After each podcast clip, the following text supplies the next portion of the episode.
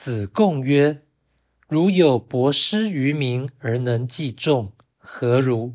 可谓仁乎？”子曰：“何事于人，必也圣乎？尧舜其犹病诸？夫仁者，己欲立而立人，己欲达而达人，能进取辟，可谓仁之方也已。”子贡说。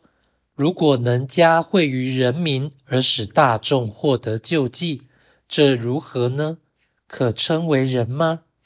孔子说：“这何止是仁，根本就应称之为圣。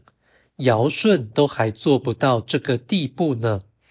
若论人道，自己能立身，也想帮助他人立身；自己能发达，也想帮助他人发达。”能就近发掘范例而加以推广，这可以说是行人的要道啊。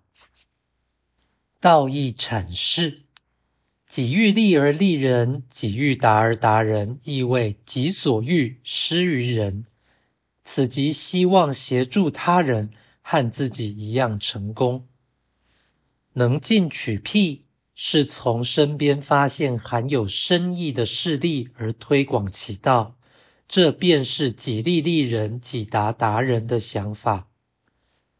此章表示人之志为圣，但常人行人应从小事做起，或以身作则而推己及人，不可放眼天下，却忽视身旁可为之善。